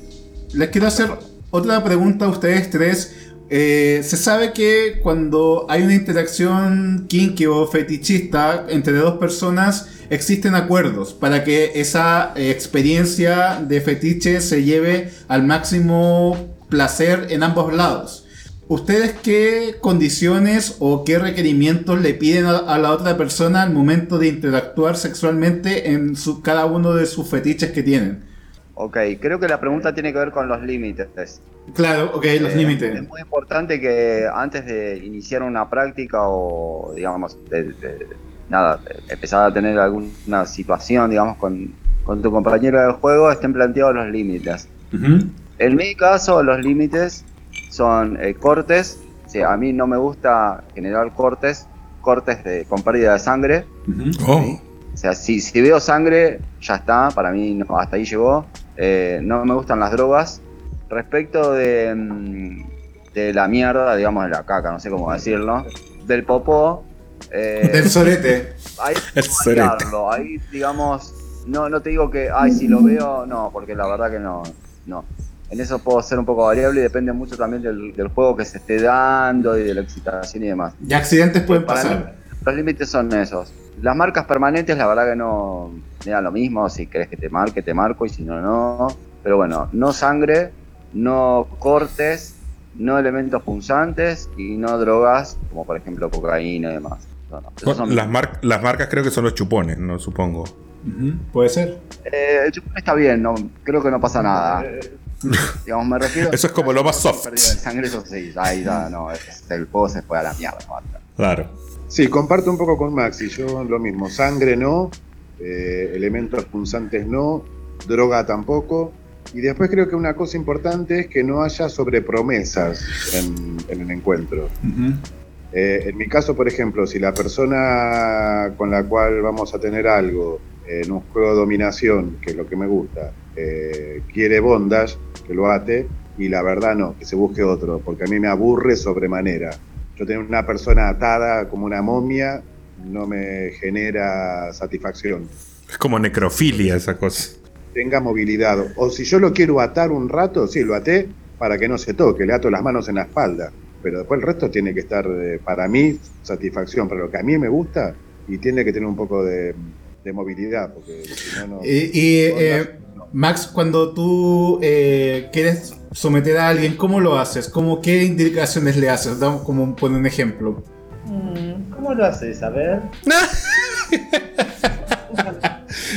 Esta es más zorra que nosotras, frío. Ah, no pensamos, pensá tranquilo. Dale, dale, dale, Max. Lo vamos a saber nosotros dos. En principio sí, no, no lo sabe nadie más. En principio, digamos, no hace falta, a veces no hace falta decir nada. A mí, bajame el retorno, me Bueno, volviendo loco, bueno, por favor. A ver, lo, lo mágico de todo esto, ¿sabés qué es?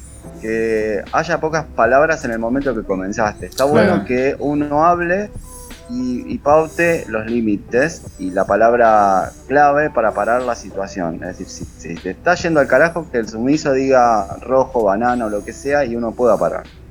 Ahora, una vez que vos pautaste esto, ya después es un, para mí es un tema de, miradas, siempre cuando, por supuesto, o sea, al principio está bueno verles los ojos, después si querés tapárselos está todo bien, pero en principio también es un tema de miradas y de, sensaciones que uno tiene. Entonces, eh, esas cosas, no- uno no hace falta que le digan, bajate, tirate y eso, van ocurriendo solas por las miradas que uno cruza y porque también uno puede hacer determinadas cosas, digamos, con las manos, o sea, le pones las manos en los hombros y lo, lo, inclinas hacia abajo, eh, lo vas llevando un poco, con la mirada, con la, con la mano, y después, bueno, después ya le vas diciendo cosas. Hay, eh, por ejemplo, digamos, la dominación o la sumisión verbal, por ejemplo, usar insultos, a mí me gusta. Si estamos hablando de eso, me gusta insultar, de situación. Y también, bueno, ordenar, pero me parece que lo primero tiene que ver con esto, con, con un vínculo que se arma en el momento, que se genera en el momento en el cual hay miradas y movimientos de manos en el cual la persona entiende claramente que tiene que irse, irse al piso y obedecerte. Códigos. Códigos. Me toca a mí, no sé qué decir. Alejandro. ¿Qué bolilla me tocó? ¿Qué pregunta es, profesor? Dale, Moria. A mí, a ver, yo lo, lo divido en varios, varios aspectos. Primero, eh, fetiche. A mí me gusta estar uniformado y el otro no me interesa si tiene un arnés, no, si tiene cuero, no, está todo bien. A mí me gusta eso. Segunda eh, op- opción, eh, tema, eh, sumisión o o dominación. Yo soy el dominante, vos sos mi sumiso. Como dominante, yo te digo las cosas que me gustan y el otro me dice las cosas que me gustan. Y vamos pautando qué sí, qué no. Eh, entonces, en base a eso se crea una confianza. Con esa confianza nos podemos encontrar y sabemos que cuando cruza la puerta, bueno, o lo ataco directamente o, hola, sí, sentate, tomemos un, tomemos un café, algo, charlemos. Cuando veo que hay confianza, empezamos a jugar. A mí, en mi caso, me parece vital antes de, de que venga alguien a casa, charlar. Charlar, mostrarme, mira, soy una persona, tengo esto, eh, me gusta estas prácticas, así, así, así. Quizás te sean aburridas, y si no, bueno, seguimos charlando. Porque si no, como, como dominante es muy difícil de, de- vamos a ver qué pasa. Necesito saber el otro cuáles son sus límites, qué cosas les gusta, qué cosas no les gusta. Si le gusta aparecer en cámara, no. En cámara sí, pero con una máscara. En cámara sí, no hay problema. No, en cámara no. Bueno, ok. Si te pongo una bota encima, no te gusta. ¿Te gusta un cachetazo? ¿Te gusta una escupida? ¿Te gusta la ceniza del puro en la boca? ¿No te gusta? ¿Te gusta el medio? Hay miles de 500 preguntas para hacer. Eh, y todo eso se va armando como, como un límite. Y en base a eso, vamos jugando. Mi deber como dominante es respetar su límite. Porque Claro. si yo me excedo, rompo la confianza. Si no confía en mí, hay juego. Eh, entonces, por ahí la previa puede ser un poco monótona, pero para mí es vital. Como pautar bien, saber bien cu- cuáles son sus límites y mis límites, como dice Maxi. A mí la sangre no, la droga tampoco me va. El scat sí, pero depende con quién y en qué momento. O sea, y eso también adhiero a él, más allá de lo que uno se pauta, en el momento hay que ver qué se da, porque de pronto yo pauto cosas y el otro me pide, ay, dame una cachetada, pero me dijiste, no, sí, pero ahora tengo ganas, bueno, ok, listo. O no, le pongo un dedo así, no, no me gusta que me toquen, bueno, no te toco, bárbaro. Trato de estar como sensible también a, a cómo se siente el otro, si está cansado, si le gusta, si no le gusta. Eh, eh, es más un- una cuestión de, de juego mental, casi te diría, o de estar como observándose entre uno y otro que algo sexual. Como- en o- mi caso, por lo menos me parece más erótica la escena que el sexo en sí, por ejemplo. Claro, como la lectura de, de lo- de los sucesos que van ocurriendo, uno va eh, tomando decisiones en lo que uno va viendo, ¿no? Total. Y bueno, y con respecto a que, bueno, ustedes los tres mencionaron de que no usan aditivos, drogas. Pero ¿qué pasa, por ejemplo, cuando conocen a una persona y esta persona está dentro del popper o dentro del G o dentro del éxtasis y lo usa para el sexo también? ¿Les molesta eso? ¿No les molesta? Por ejemplo, a mí particularmente cuando la otra persona usa popper, yo no uso ningún aditivo, no me gustan. Pero cuando la otra persona usa popper, a mí me la baja. Pero mal. Yo no sé a ustedes cómo reaccionan cuando la otra persona... eh, bueno, puedo hacer excepciones. Eh, no. ¿Qué pasa, por ejemplo, cuando la otra persona quiere usar un aditivo que a ustedes no les gusta o no le llama la atención? Yo te voy a, a ver, dije el tema de las drogas, voy a hacer una, una diferencia. Para mí, eh, un porro, como le decimos en Argentina, no, no, no, me- no, no me molesta. Yo no lo fumo, Un pito. pero no me molesta. Soy de tomar alcohol, me gusta, digamos, tomar cerveza, whisky o lo que sea, porque, digamos, me desinhibe, me afloja, me, me- me libera, me, me siento un poco más relajado, entonces puedo jugar un poco mejor. No llego al punto de no saber quién soy, no llego al punto de, de perder la conciencia nunca, eso nunca. O sea, siempre estoy consciente de lo que estoy haciendo. Conozco mis límites. Y respecto del popper, uso y no hay problema en que la otra persona use. Si no querés usar, no hay ningún problema. Un poco, digamos, es lo que dice, lo que decía Ale. Eh, esto se pauta previamente. Eh, vos me preguntás si, si uso, o yo te pregunto a vos y vos me decís, no, no uso, no me gusta. Bueno, perfecto, no usamos.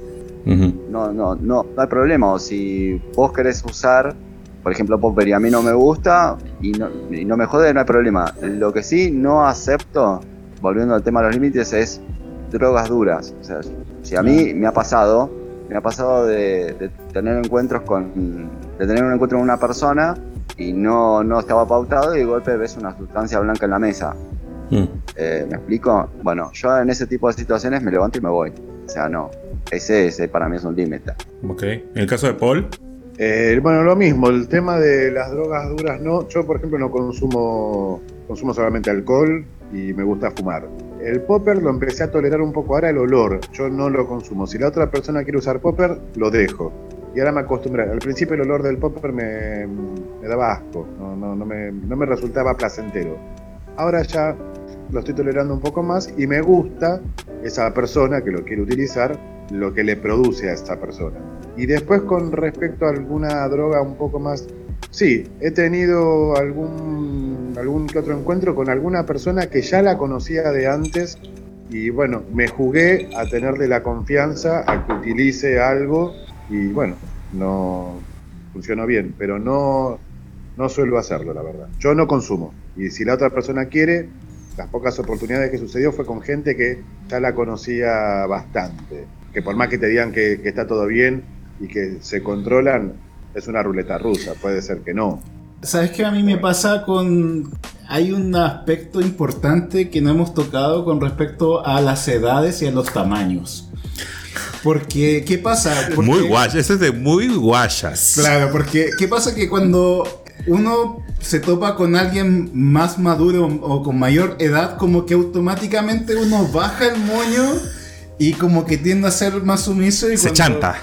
Claro, y cuando es alguien es más joven, como que uno tiende naturalmente a tener como una actitud más dominante. Más dominante. Y también pasa con los tamaños. Aunque a veces me pasa que me gusta dominar a alguien más grande que yo porque es como, no sé, como que eh, es algo, un desafío. Porque, claro, es más fácil alguien más pequeño, más petizo. eh, a, a- a mí me pasa al revés. ¿Te pasa al revés? Sí, a mí me pasa que cuando, mira, cuando la persona, a mí no me importa la edad, la edad Ya. da lo mismo, pero tengo mis límites también. Sí. Yo creo que si la persona es menor de 30, como que ahí no, porque por un tema de compatibilidad más que nada, Ya, ok. ¿ya? Y yo, yo tengo 47. Pero si la persona es más alta que yo, yo ya lo he dicho varias veces, si la persona es más alta que yo, o sea, o es, un- es como de mi tamaño, está por ahí, yo me puedo entregar completamente. Pero, pero, Pero cuando es más bajito que yo, esa persona perdió. no, pero a veces eh, la actitud juega mucho en, en Da lo en la mismo. situación, ¿no? Me da lo mismo. No, bueno, a mí no. No sé, ¿a ustedes cómo les pasa con eso? Con los tamaños, con las edades. ¿Cómo, cómo es el, el roleplay ahí? Entre, entre la gente que ustedes conocen y que es o más alta o más baja, o más edad, o ma- mayor o menor, o da lo mismo. Mira, ayer justamente me encontré con un, con un señor, porque yo pensé que era más joven resultó ser más grande, y me pasó de verlo y dije, ah, ok, bueno, no es lo que yo esperaba. Pero apunté, como dice Eduardo, más a la actitud, y la verdad que le puso tanta actitud que no me Sí. importó ni el físico ni la edad que tiene, no me importa. Porque de hecho habíamos hablado muy bien antes, habíamos pautado un montón de cosas, vino acá, es más, trajo una botella de vino, tomamos una copita, después nos pusimos a jugar y fue bárbaro. Sí. Y me ha pasado encontrar con gente muy joven, in- inexperta, que fue genial, o gente que decís, "Ay, no, por Dios. Entonces es un poco al azar, es un poco la química que se produce también en el momento. Es, es- es muy, muy raro eso, no tiene nada que ver con la edad ni con el físico. Y después los tamaños, bueno, depende para que los quieras. A mí no me importa el tamaño que tenga el otro porque yo no lo voy a usar para nada. No sé si el tamaño de lo mío, si el otro le gusta bien y si no, bueno, problema del otro. No Claro. sé. Es Claro. muy raro eso. Eh, en mi caso, no, no, no tengo en cuenta el tema de la edad o del cuerpo. Antes era, debo reconocer que era un poco prejuicioso, la verdad es esa, pero con el paso de los años y de la experiencia de conocer mucha gente, ya, ya no me limito. Entonces estoy con, con chicos muy chicos y con gente más grande y, y- y me dejo fluir y dejo ver qué pasa. Porque la verdad que eh, por ahí a veces con algunos prejuicios te perdés de conocer gente maravillosa, más, más allá de, Sí, es verdad. fetiche, del morbo, de lo que pase, digamos, sexualmente, por ahí decís, no, este no porque es petizo, no este porque es alto, este porque es grande, este porque es chico, este porque no, no. Te puedes perder grandes oportunidades. Claro, eh, dejate fluir y que, que pase lo que pase. Y, De- gente realmente fantástica. De hecho, de una de las cosas que se puede rescatar mucho de- del fetiche es eso, es como de eh, darse la oportunidad de experimentar el sexo con aspectos que ya no son lo físico, son otras cosas. De hecho, es una de las cosas que más se rescata del, fetiche, que por ejemplo muchas prácticas dejan en segundo plano la penetración, dejan en, mucho, en segundo plano eh, la concentración en lo fálico, en el eyacular, sino que ven otras sensaciones. Buscan un poco, de hecho, también es del consciente popular que una de las grandes alternativas cuando una relación de pareja se vuelve monótona es buscar un fetiche. Porque buscas que la interacción con tu pareja vaya en otro plano o veas a tu pareja en otra performance, en otra forma de, de- de- afrontar la relación sexual con una pareja que tengas muchos años de, de convivencia. Bueno, en mi caso, por ejemplo, yo que soy el, el más grande acá, tengo 55, eh, ya no pasa mí por una cuestión de físico. Yo nunca tuve un físico de gimnasio. Soy un tipo normal, eh, con barba, como te dije, es 88 kilos, mido un metro 79 y veo como que se me, se me acercan más los chicos más jóvenes. Eh, veo como que buscan esa cosa del juego de, del papá o de El daddy, daddy. la dominación, me piden que ya los reciba vestido así. Por, suerte vivo en un lugar donde puedo abrir la puerta de mi casa vestido como estoy ahora. Y el juego ya empieza en el momento en que abro la puerta. Eh, eso con los, con, los, con los que son más jóvenes. Después no tengo un estereotipo con el tema de la edad, pero sí, últimamente se me, se me dio un poco eso, que me han buscado los más jóvenes. Al menos yo personalmente encuentro que el leather es más que la, la vestimenta, el top es la actitud. Es la actitud de la persona que te proyecta una, un respeto, que te proyecta una superioridad en, en el plano que sea. Que es como que tú sabes que ahí tú no llegas y actúas, sino que tú preguntas y después haces. Yo creo que por ahí va, va la situación. Sí, bueno, me ha pasado, por ejemplo, de, de- de chicos que han pedi- me pidieran, quiero lustrarte las botas, solamente eso, quiero estar arrodillado a tus pies y lustrarte las botas, y que me digas si está bien o si está mal. Me castigás si lo hago mal, me premiás si está bien. Esa clase Claro. de juegos eh, que quieren como para iniciarse, y la verdad me gusta. No me lo había planteado en un primer momento, pero se fue dando, y la verdad sí me, me gusta. Hago como un poquito de escuela. Sabemos que la pornografía ha servido mucho como para dar a conocer fetiches nuevos y como para potenciar el fetiche en mucha gente.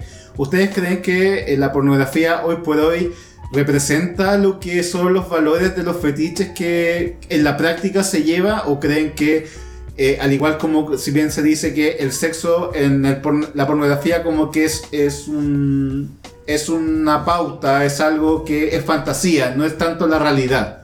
Mira, yo cuando, cuando empecé con esto, claro, veía las películas este, de Estados Unidos, que los tipos estaban todos encuerados y todo, y- pero me daba cuenta que se ponían la ropa porque el director dice, bueno, vos ponete esta, esta chaqueta, este pantalón, bueno, ahora coge con él. Y era una, una película de sexo común con gente vestida con cuero. Yo veía los tipos encuerados. Y después con el tiempo, cuando empecé a, a estar en Instagram y y aplicaciones varias, me di cuenta que hay gente que por ahí, en una red social, se viste de esto y sale a la calle y "Ay, voy a tomar un café. Y de pronto ves que esa es la gente real. Y me parece mucho más educativo ver a alguien de la vida real usando cuero, usando goma, usando la máscara de, de perro, lo que sea, en la vida real, que una película. Porque la película está como pautada, digamos muestran algo. Hay películas de Lander que no, que son, bueno, que van a un puticlub y hacen un desastre. Pero, este, digamos, esas películas son más reales también. Pero las de comerciales, muy fantasía. Están Pero- buenas, unos, unos tipazos, pero Pero de una u otra manera, estas películas comerciales que muestran eh, porno, estas películas porno que, que muestran el tipo leather, igual como que han mantenido un poco la subcultura leather dentro del ambiente y de la comunidad gay, ¿o no? por, por gente que, que es de la comunidad LED y por ahí entiende, entonces los luquean y les hacen hacer cosas a los actores que es cierto, sí, es lo que se hace habitualmente. A veces un poco soft, a veces no. Creo que las Under, las películas del, del Círculo Under son las más reales porque es, es gente que todos le gustan todos los fetiches y le gusta el BDC, o sea, ciertos fetiches y lo, lo hacen en acción natural y lo van filmando y queda registrado. Eso me parece más legítimo por ahí. Y conocen el mercado además, ¿no? Tendría en cuenta que en los últimos años avanzó mucho el tema de las webcam, la conexión a internet, están los canales de OnlyFans, hay muchos canales de YouTube, eh, hay mucho Twitter, o sea, también hay mucha producción amateur. A mí la producción amateur es la que más me gusta en realidad porque es genuina. Digamos, la persona que está detrás de la cámara es fetichista o por lo menos le está pasando lo que le está pasando. No hay un director, no hay una... Digamos, Pauta. no hay una construcción, ah, no hay una producción de imagen, más allá de que cuando uno se filma y demás puede pensarla, hacer la toma, hacer la edición y demás, no hay una cuestión tanto comercial, más allá de que hay un OnlyFans y demás, pero no hay una cuestión de industria pornográfica como uno la tiene en, en cuenta, como uno la piensa. Igual, eh, yo recuerdo con mucho cariño, había una, hace muchos años había una, una página web que tenía videos comerciales, que era pornografía industrial, en la cual mostraban eh, uniformes de rubber y prácticas de impacto. Había mucho látigo, mucha fusta, mucha goma. Había que pagar, yo llegué a pagar, chicos, porque la verdad que era tremendo los videos que había, los actores eran tremendos y yo sabía que era todo industria pornográfica, pero la verdad que, a ver, ¿cuántas pajas uno le dedica a eso? Uno no, tampoco no, no sé hasta qué punto, cuánto le... A ver, esto que es industrial, no. Esto que es artesanal, sí. Y no sé, qué sé yo, me gustaba, me calienta y está buenísimo. ¿Ustedes se atreverían a hacer porno? Actores argentinos. ¿no? Sí, hay actores argentinos y hay porno ar- argentino. No sé, uno cuando lo ve, uno es argentino y ve eso, no, qué sé yo, no, no me parecen muy buenos. Eh, sé, pornografía, no sé, en comparación con otras cosas que se ven de afuera, y la verdad, no, no me parecen buenos. A, a mí me gusta esas porno argentinas porque el, el morboseo del, del vocabulario argentino cuando cogen. Que yo con el acento argentino Sí. yo muero. Sí. Yo muero con el acento de ustedes. Yo tuve pareja argentina. Entonces yo muero. Yo conozco Argentina al revés del derecho. Buenos Aires al menos. Y conozco como cinco provincias más. Eh, no, el acento de ustedes a mí me... me- yo me derrito. ¿Para qué estamos con cosas? Toda, te mojas toda. Entera, entera. Eh, ¿Ustedes cómo ven el futuro de- del fetiche? Porque cada, el fetiche va evolucionando en la medida que la- las sociedades van valorizando otras cosas de lo que es el placer. ¿Ustedes creen que eh, hay algunos fetiches nuevos que salgan? ¿Han, visto algún fetiche que casi nadie conoce y está tomando un poco más de fuerza últimamente? El rubber está un poco más en auge, como dice acá Alejandro. Yo creo que en realidad los fetiches son, son los de siempre. Eh, el tema es que hay mayor apertura mental en, en líneas generales, entonces están saliendo más a, a la luz. Se está no- normalizando un poco más que tener un fetiche no es algo tabú, ¿no? No es como algo para discriminar o algo así, es parte de, de los gustos que uno pueda tener. Sí, totalmente. Eso yo creo que, que- que se está viendo mucho. Que, que- digamos, los chicos, especialmente digamos, la, la camada joven, está permitiendo ir más allá de la sexualidad de la penetración, ir ponerse un arnés, empezar a jugar con muñequeras, empezar a jugar con algunas situaciones de dominación. Eso creo que hay más amplitud, está más, más, más bien visto, es más posible, no es eh, como antes, antes era mucho más difícil todo. Incluso, Bueno, Lo incluso, aplaudo, no necesariamente tiene que ser cuero rubber, sino que bueno, que ellos mismos eh, vayan ampliando e incursionando en su sexualidad. incluso yo, yo he escuchado que en Europa, cuando eh, las personas abren Grindr o aplicaciones para buscar sexo, la mayoría son fetiches. La mayoría de gente lo que busca eh, las relaciones eh, express con otra persona desconocida son fetiches porque a ellos les gusta mucho explorar los fetiches y cuando ellos, eh, o sea, cuando tú ten- tienes sexo con alguien desconocido es más fácil plantear un fetiche porque es algo pasajero. Pero cuando ellos conocen a alguien con el tiempo ya como que tornan la sexualidad un poco más tradicional a una relación de pareja o una, una sexualidad más clásica de penetración exclusivamente. ¿Ustedes cómo, cómo han sobrellevado, han tenido parejas? ¿Es compatible el fetiche con el amor? Yo tuve cinco parejas, las dos primeras no fueron fetichistas, no me gustaron, sea, la, la pasé bien y todo fantástico.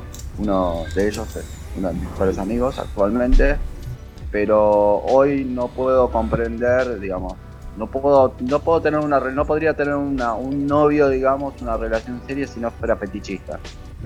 Algún tipo de fetiche tiene que tener. No, no digo que tiene que ser igual que el mío, que es un poco lo que decía Ale. No, no, no, no voy a encontrar una persona que tenga la misma, las mismas piezas del ego combinadas de la misma forma que yo. Es más, creo que sería un embole. Pero tiene que ser, tiene que tener alguna de todas las piezas, o le tienen que gustar las botas, o le tiene que gustar el cuero, o le tiene que gustar el rubber, o le tiene algo. Si le gustan varias de todas esas, está buenísimo, pero si no le gusta nada de eso, no, no, no, yo no podría estar hoy con, con un chico que solamente espere de mí una penetración. Los fetichistas, si no tenemos el, el fetiche, no, yo lo había dicho en un principio, no, no funcionamos. Y, hay, y puede existir amor, fetiche. Se puede combinar la cosa. Bueno, chiquillos, ¿qué les ha parecido la, la entrevista? ¿Se han sentido bien, cómodos? ¿Hay algún tema que quisieran tocar antes de finalizar el- el- la transmisión? ¿Y cuándo es el próximo evento de ustedes en Buenos Aires? ¿Lo tienen armado? ¿Saben más o menos cuándo y dónde? Eh, sábado 4 de junio en OnTap, donde nos estamos reuniendo siempre eh, a las 21 horas. Muchísimas gracias, chicos. Chicos, les damos muchas gracias por responder a nuestra convocatoria. eh, valoramos mucho. Argentina nos ha respondido fascinantemente. Increíble, Tanto muchísimas con gracias. Matt como con ustedes. Realmente le agradecemos mucho. eh, creo que hemos aprendido bastante a conocer mucho más lo que es la comunidad Leather. Eh, también del Rubber, que eh, Max tenemos que coordinarnos para ojalá eh, ahondar un poco más lo que es el rubber y quizá otros tipos de fetiches también. Si puedes contactar con alguien que desarrolle otro fetiche, podríamos incluirlo en el capítulo y poder desarrollarlo. Pero ahí lo vemos más, más adelante. Que si quieren nuevamente eh, mandar algún saludo a alguien o... o Mencionar algún- sus redes sociales, mencionar además. sus redes sociales antes de terminar la sesión. Bueno, yo les recuerdo mi red social es Max Ruber Wolfie en Instagram, Recon y Twitter y Facebook. Perfecto. Eh, Paul, Paul Leder en Instagram y Paul Boots en Recon. Y bueno, les mando un fuerte eh, saludo y abrazo a toda la comunidad de Chile con la cual hemos estado en Santiago, el bar 105. Les mando un beso gigante y a la comunidad Leder de acá de Argentina. No, mi Instagram, porque yo soy pobre, no tengo muchas más cosas. Es alma.0, eh, al final con un cero en vez de una O. En Recon tengo Ángel Leder, es un Recon muy, muy, muy viejito que tenía por ahí. Y Bluff también, que es una aplicación que es exclusiva como para la gente que tiene este fetiche de, uniforme de cuero, que es el número 12, tre- eh, 1324. Y él es 2167. Que es una aplicación específica de cuero. Es interesante, también pueden chusmear ahí y averiguar un Perfecto. poco más de eso también. Está anotado, ya está anotado. Está anotado. Ya está anotado. Bueno, chicos, Sí. muchísimas gracias de verdad. Independiente de todos los, el- los tecnicismos y los problemas técnicos que hayamos tenido, de verdad que les agradecemos de todo corazón el tema, que- el, el- el- el que se hayan quedado con nosotros, que hayan esperado por nosotros y la disponibilidad, como dijo eh, Eduardo Argentina, no falla con esto porque de verdad que se han portado increíble con las guachas Eh, y esperamos de verdad contar con ustedes en alguna otra próxima oportunidad y nosotros, yo voy a ir. No, y por supuesto, Yo si, voy a ir. si ustedes vienen... Te esperamos, eh, Sí. no prometas, eh, cuidado. Eh, Yo voy, yo voy. Bueno, también si ustedes vienen acá a Santiago, coordinamos y nos podemos tomar una cerveza en, en el 105, Sí, obviamente. sí, sí, queremos volver a Santiago. Perfecto. Bueno, eh, les damos también las gracias a las personas que acompañan eh, escuchando Spotify, que en estos momentos están escuchando el, podcast. Eh, bueno, acá tenemos otras variaciones de temas, así que muy agradecido. Recuerden seguirnos en nuestras redes sociales como eh, las guachas-cl en Instagram. Y bueno, seguiremos grabando y pasándola bien, que, nos gust- que es lo que nos gusta hacer. Bueno, chiquillos, agradecidos. Y las guachas le decimos adiós.